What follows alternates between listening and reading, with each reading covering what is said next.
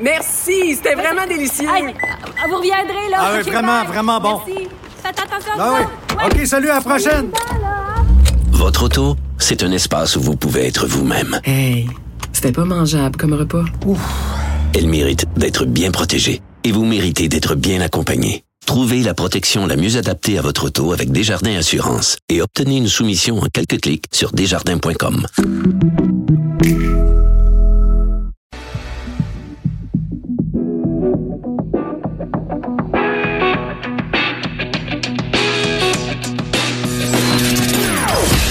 Opinions bien à elle. Sophie Durocher. Son franc-parler ne laisse personne indifférent. On n'est pas obligé d'être d'accord. Bonjour tout le monde, j'espère que vous allez bien. Bon début d'après-midi en ce 13 mars 2019. Merci d'avoir choisi, on n'est pas obligé d'être d'accord, et merci d'avoir choisi Cube Radio. Écoutez, euh, une journée, c'est à chaque minute, à toutes les cinq minutes, il se passe quelque chose. Euh, Je, suis sur mon fil Twitter, je suis en train de devenir folle, comme un, un écureuil sur un double espresso. Il y a à peu près une demi-heure, on apprend à Ottawa que le fameux comité de la justice auquel, euh, vous savez, euh, la- l'ancienne ministre de la Justice, Jody Wilson-Raybould, était venue témoigner. Il y a eu le témoignage de Gérald Botts euh, également. Puis on était sous suspendu aux lèvres de ce comité parce qu'on souhaitait, en tout cas, l'opposition souhaitait, et beaucoup de gens au Canada souhaitaient que euh, Jody Wilson-Raybould retourne se présenter devant le comité, puisque elle aurait pu ainsi répondre aux affirmations du premier ministre Justin Trudeau et aux affirmations de Gérald Butts, donc le meilleur ami et ancien conseiller de, de, de M. Trudeau. Ben non, les libéraux sont majoritaires sur ce comité-là. Alors qu'est-ce qu'on apprend il y a une demi-heure? Ils ont dit c'est fini le comité. Incroyable! Ils ont mis fin à la rencontre du comité de la justice pour ne pas avoir à se, re- à se prononcer sur la venue à nouveau de Jody Wilson-Raybould. Alors, écoutez, du côté du Canada anglais, là, c'est absolument hallucinant. Les chroniqueurs se peuvent plus, ils s'arrachent les cheveux en disant, voyons, c'est de la part de Justin Trudeau, justement, qui disait à quel point c'était important de faire toute la lumière là-dessus, puis la transparence et tout ça. C'est un tout petit peu euh, surprenant, disons ça comme ça. Alors, quand je vous disais qu'il y a beaucoup de choses qui se passent aujourd'hui, vous avez sûrement suivi cette histoire euh, du des centres de pédiatrie sociale et du docteur Gilles Julien. Euh, cette nouvelle, cette enquête, en fait, qui était sortie dans le journal La Presse, qui démontrait que pendant plusieurs années, il y avait vraiment un climat toxique qui régnait au sein de cette organisation-là. Des démissions en bloc, des gens qui euh, se, se déclaraient en con- congé maladie parce qu'ils étaient juste plus capables de travailler dans ce dans ce contexte-là. Et le docteur Julien, euh, dans différentes entrevues ici sur les ondes de Cube Radio et ailleurs, selon moi très mal défendu, de façon très maladroite, en niant en bloc, en refusant de reconnaître le moindre tort. Quand il y a une personne qui dit c'est le climat est toxique chez toi, on peut dire bon c'est une personne qui est frustrée. Quand il y en a dix qui disent exactement la même chose et qui apportent euh, de l'eau au moulin en utilisant les mêmes termes, en décrivant les mêmes comportements, en se plaignant des mêmes euh, maladresses, des mêmes euh, J'irai pas jusqu'à dire du harcèlement, mais en tout cas, les gens se plaignent de la même chose, de la même façon. Je pense qu'il faut prendre acte. Tu sais, il faut dire bon ben là, rendu à 10 personnes là, ben il faut peut-être que je me regarde dans le miroir puis que je me dis il y a quelque chose qui va pas. Alors ça a pris beaucoup de temps. Mais le docteur Gilles Julien vient de le faire. Il vient d'émettre euh, un communiqué. Écoutez, à 13h31. On peut pas vous dire, hein? On peut pas dire qu'on n'est pas euh, vraiment à la fine pointe de, de l'information. Alors lui et sa femme, Hélène Sioui Trudel, présentent leurs excuses. Alors tous les mercredis maintenant, on a un chroniqueur, c'est Claude Villeneuve, qui est chroniqueur et analyste politique au Journal de Montréal, Journal de Québec. Alors on va commencer avec ça. Claude, euh, on, on, on cherchera pas des sujets, je pense qu'on ça nous arrivera euh, rarement de se dire, ah mon Dieu, de quoi on se parle aujourd'hui? Alors écoute. L'actualité étant très généreuse. Alors, on va parler évidemment plus tard de, du psychodrame du Parti québécois, mais Oui. d'abord cette histoire du docteur Julien. Ce qui est triste dans tout ça, très honnêtement, c'est que euh, les centres de pédiatrie sociale, à la base, sont des centres qui euh, ont pour objectif d'aider les enfants et d'aider les enfants dans une perspective globale, c'est-à-dire que il y a plein de spécialistes qui travaillent dans un centre de pédiatrie sociale, il y a des orthopédagogues, il y a des travailleurs sociaux, il y a des médecins et on travaille pas juste auprès de l'enfant, on travaille auprès de la famille. Et les centres de pédiatrie sociale font un travail absolument extraordinaire. Et je dois déclarer ici un certain conflit d'intérêts puisque je suis moi-même marraine d'un centre de pédiatrie ah. sociale à Saint-Laurent, donc euh, dans le nord euh, de Montréal. Et euh, mais c'est un centre de pédiatrie sociale qui ne relève pas directement de la fondation du docteur Julien. Mais tout ça pour dire que je sais que sur le terrain, ils font un travail absolument extraordinaire. C'était d'autant plus triste d'apprendre dans cette enquête de la presse que il y avait un climat toxique de travail qui régnait là-bas, là. Oui, la, écoute, tu, tu donnes l'enjeu de la mission euh, tellement fondamentale, tellement importante des centres de pédiatrie sociale. Tu évoques également à travers ça le dévouement de tous les gens qui travaillent dans ces organisations-là, les spécialistes, les intervenants, les techniciennes, c'est les gens qui sont là, là c'est pas des, des c'est pas des, des, milieux de travail, des missions qui sont faciles. Il y a des gens qui s'engagent là-dedans. Et tu nommes également un autre enjeu, c'est qu'il y a plein de personnalités publiques qui se sont associées à cette cause-là, qui ramassent des fonds la guignolée, qui, qui, qui sont porte-parole, qui est juste comme parrain, comme marraine. Je me gèle le derrière chaque année à la satanée guignolée des centres de pédiatrie sociale. Puis cette année, c'est la première année où il faisait pas trop froid, mais les autres années, écoute, on a fait la guignolée à moins 40. Là. Ben Donc, c'est une cause qui est noble et qui est juste. C'est d'autant plus triste d'apprendre que euh, le, le deux des personnalités été impliqués dans ce dans ce réseau-là euh, ont fait régner pendant des années quand même un climat aussi toxique. Là. Oui, tout à fait. Et c'est ça. Donc, il y a la mission, il y a les intervenants, il y a les, les, les personnes qui, qui, qui, soutiennent de leur voix, de leur notoriété cette cause-là. Et derrière tout ça, on se rend compte, ben, pas que ça sert de paravent, mais que, que derrière là, ce, ce, vernis-là, qui est si positif, qui est si euh, inspirant en quelque sorte, ben euh, il y a un climat qui est toxique. Il y a des gens, mm. il y a des chasses gardées dans des organisations. Il y a des, euh, puis ça, ben c'est sûr que ça finit toujours par arriver. arriver des, ça peut être des rivalités, ça peut être des, des petites games qui jouent autour du CA, mais ça peut être aussi dans le climat de travail, dans comment se sentent à chaque jour les hommes et les femmes qui vont travailler à mm. cet endroit-là. Et ben écoute, dans le monde dans lequel on vit, on, on consacre tellement de temps à notre travail, à plus forte raison quand c'est quand c'est un travail là, qui, qui, exige de l'engagement humain, mm. là, du cœur, comment ça peut être difficile quand c'est dur de rentrer au bureau parce qu'il y a des tensions, parce qu'il y a des rivalités, parce qu'il y a un climat qui s'apparente parfois de l'intimidation, du harcèlement. C'est absolument déplorable. Et euh, ce qu'on peut constater, c'est que de plus en plus, on nomme ce genre de situation-là. Ça devient public, c'est publicisé, on en débat. Et c'est sûr que dans la, toute la notoriété que le docteur Julien a accumulée, toute la crédibilité qu'il y a autour de son œuvre, ben ça peut pas faire autrement que de, de susciter de très fortes réactions quand on finit par apprendre qu'il y a beaucoup de gens qui, qui, agissent là, qui sont malheureux. Qui étaient malheureux. Et ce qui était très triste dans tout ça, c'est que euh, au lieu de prendre acte, euh, docteur Gilles Julien, vraiment dans toutes les entrevues, d'abord dans l'enquête, évidemment, il était appelé à répondre au, à, à ces nombreuses allégations, mais après, dans les médias, on l'a entendu, je le répète, donc ici à Cube Radio et ailleurs, et il se défendait tellement mal. Je dirais, c'était euh, euh, écarter ça du revers de la main. Moi, je n'ai rien à me reprocher. Euh, c'est une ancienne collègue qui fait une vente d'État contre moi. C'est un putsch. je veux dire, c'est, j'ai trouvé que en termes de gestion justement de, de, de crise, c'était très maladroit et surtout que le docteur Julien hum, bénéficiait d'un tel capital de sympathie, il l'a perdu vraiment en l'espace espace de 15 minutes parfois en donnant une entrevue où il était euh, complètement sur la défensive. Alors aujourd'hui, donc, c'est important de le dire, il y a un petit peu plus d'une demi-heure euh, ce, ce, communiqué qui sort. Alors je vais vous en lire quelques extraits parce que j'aimerais que tu, tu réagisses, Claude, puis pour le bénéfice évidemment des gens qui nous écoutent. Alors il s'adresse à ses chers employés présents et passés, bénévoles, partenaires et donateurs. On va y revenir parce que d'après moi, c'est peut-être mon côté euh, cynique, mais c'est surtout aux donateurs que ça s'adresse. En tout cas,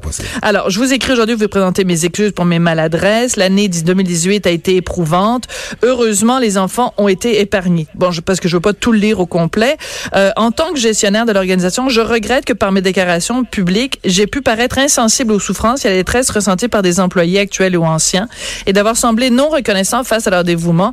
Je vous demande de euh, m'en excuser. Mais il prend la peine de spécifier depuis ces derniers jours le conseil d'administration, le ministre de la Famille et mes principaux collaborateurs m'ont réitéré leur confiance et je leur en remercie. Et après, on a un message d'Hélène Sioui-Trudel, donc qui est sa compagne et qui, dans l'enquête de la presse, son nom revient aussi. C'est pas, on reprochait pas seulement des comportements à au docteur Julien, mais aussi à sa conjointe qui travaille activement au sein de, la fondation. Et elle a tenu à dire, elle aussi, je tiens à vous dire combien je suis désolée que certains de mes propos rapportés dans les médias aient pu blesser certains de nos employés d'hier et d'aujourd'hui. J'ai toujours cherché à protéger la fondation et à la faire évoluer. Et surtout, la grosse histoire, c'est que, euh, conformément au principe de saine gouvernance, le docteur Julien cessera de cumuler la présidence du conseil d'administration et la direction générale de la fondation.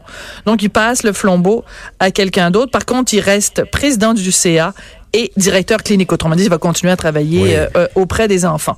Alors, Claude, qu'est-ce que tu en penses? Est-ce que c'est trop peu, trop tard? Est-ce que euh, il fait ça juste parce que bon, on sait bien là, la prochaine l'année prochaine à la guignolée, euh, si- s'il y avait pas, s'il était pas revenu, ben oui, c'est ça.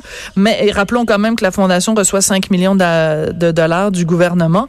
Je pense que peut-être il y a eu un petit appel aussi en disant, ben regarde, on va vous continuer à vous donner de l'argent, mais arrangez-vous là, Ré- réparez ce dommage de relations publiques là. Ben écoute, j'ai j'ai envie de te dire que euh, Dr. G. Julien, dans, dans cette situation-là, comme beaucoup de gens qui, ont, qui occupent un rôle ou un poste comme le sien, il y a le défaut de ses qualités. Tu sais, Gilles Julien, c'est quelqu'un qui est connu pour défoncer des portes. Ouais. Moi, je le connais pas personnellement, mais pour avoir travaillé en politique puis avoir été, euh, avoir suivi de près des dossiers sur lesquels euh, on, on parlait à Gilles Julien, euh, pas de tatouinage, pas de niaisage, il faut l'argent pour les enfants, il faut que ça marche.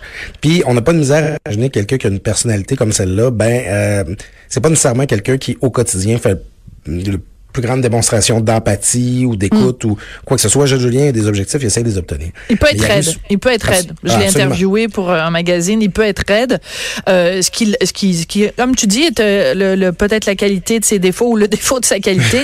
et c'est quelqu'un qui a très peu de patience pour tout ce qui est paperasse, bureaucratie, euh, fonctionnariat euh, et compagnie, parce que son objectif, ben, c'est évidemment le bien des enfants. Mais là, il arrive quelque chose qui, qui est assez commun, en fait, dans ce Mm. genre de situation-là. C'est quand la, la personne et la cause finissent par... euh, Mm. On voit plus la frontière entre les deux. Ouais. On rapporte là que même Mère Teresa là, était une femme absolument exécrable avec les gens qui travaillaient pour elle. que- Mais non, que- mais que- attends. Attends, tu vas pas comparer. Excuse-moi. Non, juste deux secondes, Claude. L'émission s'appelle On n'est pas obligé d'être d'accord. Oui, fait qu'on oui, va se pogner. Ta première chronique, on se pogne. Euh, Mère Teresa, il faut qu'on arrête de présenter. ben, euh, je sais que c'est une sainte pour les yeux de, de, de ses amis au Vatican, là. Je sais qu'elle a été canonisée. Euh, Mère Teresa, arrêtez de penser ou de la présenter comme étant quelqu'un de parfait. C'est quelqu'un qui absolument là où ramassait- non, non, oui, mais c'est parce que tu dis qu'elle était exécrable avec les gens qui travaillent. Et c'était quelqu'un qui était anti-avortement. Euh, c'était quelqu'un qui ne prenait absolument pas soin euh, de des lépreux dans ses euh, dans ses mouroirs. qui euh, valorisait la souffrance pour qui le- valorisait la souffrance. C'est quelqu'un de, de, de- d'absolument euh, de horrible. Je, écoute, c'est, c'est, voilà. En tout cas, continue. Ben justement, je- j'en fais un archétype, tu sais, c'est Ok. que c'est des gens là qui sont un peu canonisés, là qu'on voit comme plus grands que nature, mais tu te rends compte, euh, tu sais, je veux même Gardien est un chien sale avec sa femme là à un moment donné, tu sais. Euh, je- donc, j'ai pas de misère, ayant connu un peu ce genre d'organisation là, j'ai pas de Ouais. misère à imaginer que le docteur Gilles Julien, c'est probablement pas quelqu'un de super facile à, côtoyer à tous les jours, tu sais. Puis à un moment donné, euh, ils, ils finissent par, ils- par parler de leur œuvre puis de leur fondation à la première personne. J'ai besoin de ça, je veux ça, alors que faut accepter à un moment donné que le mouvement qu'on a parti, là, il nous dépasse. Puis C'est très bien que- dit. puis ce qui est au centre de la cause, ben, ben, justement, pour en revenir à, à Mère Teresa, c'est que maintenant, on finit par plus, plus parler des malades, plus parler des gens qui bénéficient de ça, puis on canonise des personnes. Alors, Mm. moi, je pense que c'est un peu ça qui est arrivé dans le cas du docteur Gilles Julien. Puis là où ça fait mal, c'est que l'empathie, euh, le, le- le- le fait de prendre soin, d'être attentif aux autres, ben, c'est un peu au cœur de la mission du Mm. Ben docteur oui. Julien. Donc, si t'es pas quelqu'un qui est lui-même empathique, Mm. à l'écoute et disponible pour les autres, ben ça discrédite ton œuvre en tant que telle. Donc oui, ça va créer un problème de crédibilité pour la fondation dans l'avenir. Ouais. Écoute, moi je trouve, euh, sortons du cas euh, Gilles Julien, sortons du cas Centre de pédiatrie sociale. Il y a quelque chose que je trouve fascinant au cours des, mettons, trois, quatre dernières années. OK? Il y a cinq ans, on se serait assis, toi et moi, Claude, on serait allé prendre un café à Limoilou, dans ton quartier. Ben oui, pourquoi pas. Et- T'es- la bienvenue à tout moment d'ailleurs. Et tu m'aurais dit, et tu m'aurais dit, euh, c'est qui parmi les personnes qui sont les plus populaires ou les plus euh, puissantes ou les plus euh, respectées au Québec? Je t'aurais dit, dans les gens respectés, je t'aurais dit Gilles Julien. Oui. Dans les gens populaires, je t'aurais dit Salvaille, Éric Salvaille. Et dans les gens puissants, je t'aurais dit Gilbert Rozon. Et tu m'aurais Oh dit, il y a quatre ans, euh, ces trois personnalités-là, pour des raisons totalement différentes. Je fais pas une comparaison entre ce qu'on reproche à Roson, Salvaille et, et Gilles Julien. Entendons-nous. Mais je dis juste trois personnalités qu'on a placées sur des piédestals pour des bonnes ou des mauvaises raisons et on déboulonne. Et ce que ça me laisse comme impression, c'est qu'il y en a pas d'intouchables. Parce que les journalistes vont faire enquête. Parce que les gens vont poser des questions. Parce que si en ce moment vous vivez un climat toxique ou que vous êtes harcelé ou que vous êtes malheureux avec une personnalité publique, Dites-vous que peut-être il y a un karma et quand dans un an ou deux, il y a peut-être un journaliste qui va se mettre à fouiller ça et qui va sortir l'histoire et que vous allez avoir votre vengeance. Absolument. Tu comprends ce que je veux dire? Je regarde ça, là, honnêtement, quand tu fais la liste, là. Ben, Écoute, on peut aller encore plus loin. C'est euh, bon, encore encore une fois, en, en précisant bien qu'on compare pas. Bien le- sûr. Les faits reprochés. Totalement. Regarde la vitesse avec laquelle les cardinaux euh, de, de, de, de l'Église sont en train de tomber et de se faire condamner au moment où, où on se trouve. C'est que c'est planétaire. C'est que le, le, le- on parle du village global. Le monde est plus Oui. petit. Avec les réseaux sociaux, on a une proximité avec les élites. Puis on va plus tolérer ça là que que, que, que, que certaines personnalités se fassent pader parce que euh, ils sont ils sont importantes parce qu'ils font des ils font dans l'ensemble des bonnes choses puis parce que euh, ça- il faudrait surtout pas leur faire mal parce Ben, que ça va nuire à ce qu'ils ont bâti tout ça c'est que on a euh, c'est une grosse thématique des trois quatre dernières années là, ce grand déboulonnement. Totalement, totalement. On- on- il y aura les, les gens ont plus de tolérance pour ça mais pas une maudite minute. là. Et je rajouterais à ça, en fait, dans ma liste, j'aurais dû rajouter aussi euh, l'ancienne lieutenant-gouverneur. Oui. Lise Thibault. Écoute, euh, c'était une femme parfaite, euh, femme handicapée, mais impliquée énorme, énormément dans le bénévolat, puis dans le ci, puis dans le ça. Une sainte. Ah, tout à Sainte fait. Lise Thibault, hey, on l'a-tu déboulonné, son, son, son piédestal à Lise Thibault, qui donnait des, des, des comptes de dépenses où elle était en même temps à Chibougamau puis à Rimouski, puis euh, elle mangeait dans deux restaurants en même temps, et écoute, euh, à flamber l'argent public de façon totalement euh, éhontée.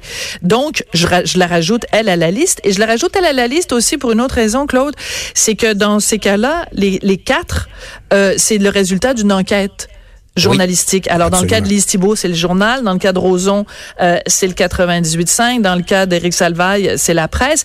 Donc, il faut continuer à faire du journalisme d'enquête et euh, au moment où justement la presse euh, la, la presse générale avec un petit p euh, les journaux les médias peut-être en arrachent rappelons-nous de l'importance de soutenir euh, les, les médias et euh, c'est c'est extrêmement important écoute on va Ben, Écoute, évidemment- je peux pas m'empêcher de te dire que, en discutant avec un ami cette semaine à propos Oui. d'une autre personnalité publique que je ne mentionnerai pas, Oh, quelqu'un ouais. m'a dit, j'ai hâte qu'Isabelle Haché s'intéresse à son cas, lui. ou que, QMI, ou que le bureau de QMI s'intéresse à son cas et puis que se, se mette à japper après cette personne-là.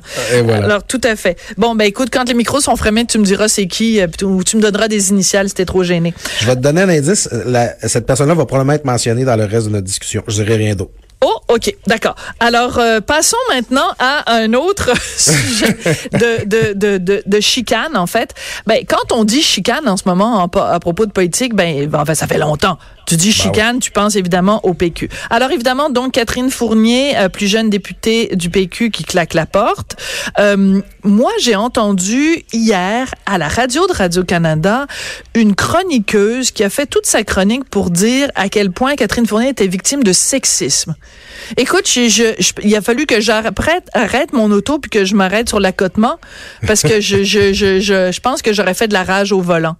Je veux dire, est-ce que on peut arrêter chaque fois qu'une femme politique fait quelque chose et qu'elle est critiquée pour cette chose qu'elle a faite ou pas faite, qu'on arrête de crier au sexisme?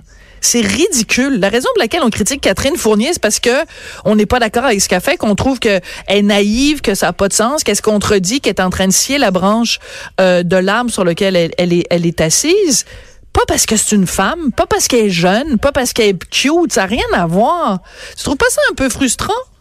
Écoute, tu sais, Catherine Fournier, cette semaine, est descendue dans l'arène. Elle a Ouais. pris une position. Oui. Euh, ben, je pense que le premier, la première marque de respect qu'on peut lui démontrer, c'est de débattre de la position qu'elle Ben, a prise. exactement. Puis de, de dire, c'est, ce serait pas plus respectueux à son, à son endroit que de lui donner euh, un proverbial break. Ouais. Puis de dire, bon, ben, on l'attaquera pas, on la touchera pas, elle est sûrement inten- bien intentionnée. Ah, c'est, c'est- ça serait très pa- paternaliste de dire, ah, que voulez-vous, elle est jeune là, on va la, la laisser faire. Moi, j'ai, j'ai vu passer des commentaires, euh, que ce soit d'intervenants publics ou de gens sur les réseaux sociaux, justement, là, qui étaient peut-être un peu paternalistes. Ça, ça existe. Mais Oui, en mais- général, la réaction au geste de, de- de Catherine Fournier est à peu près unanimement négative. Il n'y a pas grand monde qui a l'impression qu'elle a, qu'elle a eu la trouvaille du siècle cette semaine, elle-là. là. Ben non, c'est ça. Mais, mais ce ton-là, je comprends, mais ce ton-là paternaliste ou condescendant qu'on peut avoir, euh, les gens l'avaient à l'époque avec euh, Mario Dumont quand il a fondé euh, l'ADQ. Ah, absolument. Puis c'est un gars. Puis, on- euh, le RBO le dépeignait tout le temps avec un Game Boy dans les mains. Ben pas juste ça, mais rappelle-toi les, les, les caricatures de Chapelot. Il le mettait tout le temps. C'est toutes des petits enfants en culotte courte, l'ADQ. C'était des enfants de garderie. C'est pas condescendant, ça? Ah. Bon, alors arrêtez. Moi là, ça m'énerve parce que c'est pas comme ça qu'on va encourager des femmes, plus de femmes à aller en politique. Si on leur dit "Ah ben venez en politique puis dès que vous allez être attaqué, on va dire que c'est parce que vous êtes une femme que vous êtes attaqué." Moi, je m'excuse, mais personnellement là, si j'avais l'intention de me lancer en politique, ça, ça me donnerait exactement envie de ne pas y aller. Parce que si je me lance en politique, je dis pas que je le ferais, mais si je me lançais un jour en Sophie politique, 2020. oui, c'est ça, avec Bernie Sanders.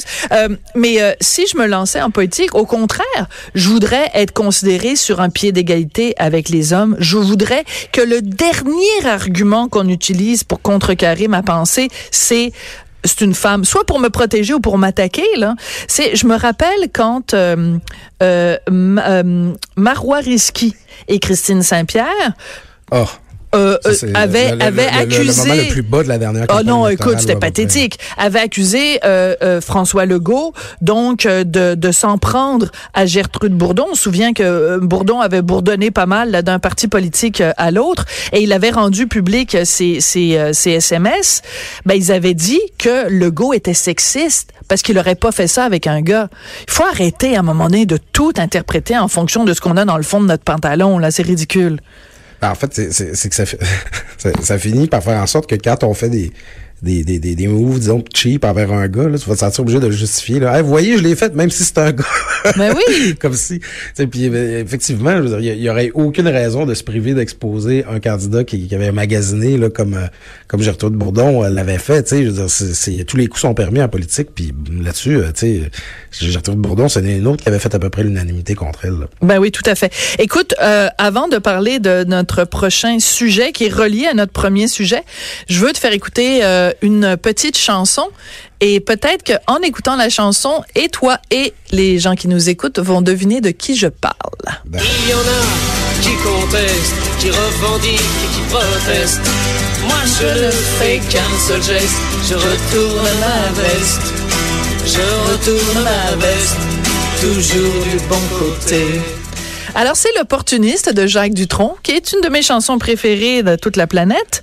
Euh, Celle des Jean-Martin temps, peut-être. Moi, c'est, moi, c'est, je sais à Indochine que j'associe cette chanson-là, mais c'est, euh, c'est, c'est peut-être juste là. Ah, peut-être qu'ils l'ont reprise, oui, Oui, en absolument, effet. ils l'ont- oui, ah, bon, fait, OK. Bon, ben alors, tu, bon, ben, tu vois, tu connais mieux Indochine que moi, je connais euh, Jacques Dutronc. Alors, écoute, euh, Jean-Martin Hossan, moi, je le comprends pas, OK? Il est au PQ, il, qui- qui- il claque la porte du PQ, fonde Option Nationale, part, s'en va en Angleterre, revient, se réintéresse au PQ. Finalement, bon, puis là, on, on sait qu'il est quand même très Bon, beaucoup de gens disent que c'est lui qui est derrière un petit peu, bon, peut-être l'éminence grise dans le départ de, de Catherine Fournier. C'est important de mentionner que Jean-Martin Hossan, il y a quelques minutes seulement, il y a mettons une demi-heure, a émis une mise au point parce qu'il y a plusieurs euh, chroniqueurs qui ont émis toutes sortes de, de, de, de rumeurs ou en tout cas d'allégations concernant Jean-Martin Hossan parce qu'il était hier soir au théâtre. Imaginez donc. Oh. Il est allé au théâtre avec Catherine Fournier et aujourd'hui, il devait participer à une discussion sur justement l'indépendance et la politique euh, à Brébeuf, ici à Montréal, mais il a dû annuler. Alors là, les gens se sont lancés dans toutes sortes de- de- d'hypothèses et d'élucubrations. Alors lui, il émet un communiqué pour dire, ben enfin un communiqué, sa page Facebook, en disant, écoutez, la raison pour laquelle je suis pas allé à Brébeuf, c'est parce que je suis malade. Puis la raison pour laquelle je suis allé au théâtre hier soir, c'est que la pièce qu'on y présentait était vraiment bonne. Bon. Mais il reste quand même qu'il ne répond pas à la question principale qui est, un, Catherine Fournier, va-tu fonder un parti? Est-ce que le parti, elle va le fonder avec Jean-Martin Hossan? Puis Jean-Martin Hossan, là, il peut-tu nous dire exactement ce qu'il veut faire, puis pourquoi, puis où, puis comment, au lieu d'arrêter de louvoyer comme ça, puis de se retourner, puis de faire une affaire, puis son contraire tout le temps? Ah, écoute, c'est le climat est délétère, hein, délétère, on va se le dire d'abord, juste pour l'illustrer.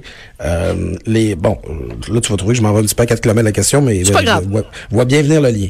Tu as vu en fin de semaine notre euh, collègue Mario Dumont qui a Ben oui. une, série de te- une série de textes qui ont fait jaser, hein? Oui, il a dit qu'il tenait encore à la soie. Ben pas qu'il tenait, mais qu'il il voterait encore vraisemblablement, vraisemblablement. Vraisemblablement. C'est les mots qu'il a utilisés. Alors là, les gens au Parti libéral, là, mettons, là, pour illustrer, eux autres, les ailes, ils s'en viennent de quoi avec du monde, là? Non, non, non. Puis là, ça- les libéraux, là, ils ont passé la fin de semaine à être bien excités de ça. Puis quand ils ont su que Catherine Fournier allait démissionner euh, lundi matin, là, écoute, haha, le chat sort du sac. Il va se former un nouveau parti avec Catherine Fournier, Jean-Martin Hassan, puis Mario Dumont, puis Ben là. puis là, ça, puis là, ça s'emballait à Québec, tu sais. Puis, Es-tu sérieux? Les gens parlaient vraiment de ça. Et Mario, là, il est, il est chez nous à Cube, il est à LCN, écoute, pour rester, là. Ouais, puis de toute façon, Mario Dumont, ça peut c'est c'est probablement l'individu vivant au Québec là, qui, a- qui a l'analyse politique la plus fine. Là, je pense Ah oui, il est extraordinaire. Il, il- il sait calculer que c'est pas une bonne idée de s'associer à Jean-Martin Hassan par les temps qui courent. Alors, cette petite vacherie mise à part, ben c'est un peu ça la situation. C'est que il y a comme ils, ils ont fait jaser d'eux autres, ils ont fait parler. On le sait que ces, ces gens-là se parlent, ils se rencontrent, puis ils s'organisent des rencontres, puis des, des tables de discussion, puis des, ça participe à des panels et tout ça. Puis là, après ça, ils viennent s'étonner que euh, les gens essaient de, de, de, de comprendre qu'est-ce Ben oui. qui se mijote. Là. Tu sais, Catherine Fournier, lundi matin, ah non, mais ce serait pas une bonne idée de fonder un nouveau parti. Mais il faut se rassembler. Ben mais ça oui. peut pas être au Parti québécois. Ben oui, mais qu'est-ce que tu veux? Tu sais, je veux dis-nous là. Fait que c'est évident que tout le monde clair. est comme ben c'est ça. Puis là, elle a lancé une espèce de mouvement, là, faut que ça bouge, là. Où, Ah euh. En fait, euh, ben, ça- elle invite les gens à, à laisser leurs coordonnées manifestement pour se bâtir une liste d'envoi de courriel. Euh, c'est parce qu'à un moment donné, les amis, il va falloir que vous vous mettiez à table, là, parce qu'on on est beaucoup là à se demander là, c'est quoi le comme on en- comme on dit en anglais, c'est quoi votre endgame là, vous voulez Oui, oui. obtenir quoi avec ça? Votre but et votre objectif. Alors, et en plus, c'est assez rigolo parce que bon, je reviens sur Jean-Martin Hossan. Euh, Pascal Bérubé et lui se sont pognés, c'est le cas de le dire, sur, Oui, euh, sur Twitter. absolument. Alors, je veux juste ressortir ça. Alors, voici la, la, la liste des choses, la suite des choses. Alors, euh, Pascal Bérubé, donc chef intérimaire du PQ, écrit d'abord Bonjour Jean-Martin Hossan, quoi de neuf? Paul Larocque m'a demandé de tes nouvelles en entrevue cet après-midi à la joute, mais je n'avais rien de neuf à dire outre coop la guilde. Je sais pas très bien, c'est je pense que c'est là que peut-être que C'est là qu'ils travaillent là, c'est le là une en ce moment, coopérative ok. qui regroupe toutes les, les entreprises québécoises du jeu vidéo. Ah, d'accord. Oui, c'est vrai, c'est vrai. C'est vrai qu'il travaille là. Je ne sais pas sur quoi tu travailles ces temps-ci. Toujours disponible pour en discuter. Ça, c'est Pascal Bérubé qui, en fait, ben, c'était évidemment après la, après la- l'annonce de, de Catherine Fournier. Donc, tout le monde savait très bien que c'était un appel du pied pour dire, Ben oui. coudon, euh, arrête, là, le chasseur du sac, là, nous dis-nous quoi. Alors là, euh, Ossan, qui ne se prend pas pour un 7-up quand même, C'est connu. répond, se demande est-ce que René Lévesque, Jacques Parizeau ou Lucien Bouchard auraient envoyé un tel tweet? Eh, ça se prend pas pour un 7-up. Et là, Bérubé dit, ben moi, j'ai pas l'intention de me, j'ai pas la prétention de me comparer avec ces grands hommes. Et à part ça, toi, comment ça va? Écoute, moi, j'adore ce genre de chicane sur, euh, sur Twitter. Je trouve ça très drôle. Je sors le popcorn, là, comme, euh, comme le fameux GIF avec Michael Jackson. Ouais, ouais, ouais. Je sors le popcorn, je m'installe, puis je les regarde aller. Mais c'est un peu bébé Lala quand même. Ben, tu sais, c'est pas chic. Hein? Il y a personne qui trouve que ça a l'air de bien aller dans la, la grande famille dysfonctionnelle euh, de- de- du mouvement souverainiste là, où on, on se Oui. parle. Je sais pas si tu as vu aussi aujourd'hui euh, sur nos ondes Martine Ouellette euh, Oui. faisait un gros bof pour qualifier son... euh, Et pour son Blanchet. et François Blanchet. Ouais, au- j'ai vu ça. Tu sais, ça fait un mauvais effet. Puis moi, bon, euh, c'est connu, là, j'annonce- je, je t'annonce pas de scoop en ondes que, que je suis un indépendantiste, là, mais tu sais, c'est comme... Hein? c'est mais c'est décourageant quand je regarde ma gang, là, je vais le dire Ouais. comme ça. Là, c'est, ouf, faut faire un pays avec ces gens-là, Mm. qui ont de la misère à s'entendre, qui, qui ont plus l'air d'un téléroman présentement que, que d'un mouvement politique. C'est, c'est un peu pénible. En même temps, ben oui, tu sais, on sort le popcorn, on s'assoit sur nos chaises longues, puis on voit Pascal Bérubé et Jean-Martin Hassan qui se tapochent sur Twitter. C'est amusant. Puis, personnellement, je trouve que la, la riposte finale de Bérubé est excellente. là. Ah oui. Moi, je dis 1-0 pour Pascal Bérubé. Ouais. Bon, voilà, c'est dit comme ça. Hey, merci beaucoup, Claude. Ça s'est bien bon de passé. remercier. ça n'a pas fait trop mal. euh, ah non, écoute, je pense que ça va être constructif, tout ça. Bon, alors tous les mercredis, c'est un rendez-vous avec Claude Villeneuve. Merci beaucoup d'avoir été là. Merci à toi, Sophie. Claude. une excellente émission. Merci. Claude Villeneuve, qui est chroniqueur et analyste politique au Journal de Montréal, Journal de Québec. Restez pas loin. On se retrouve après la pause.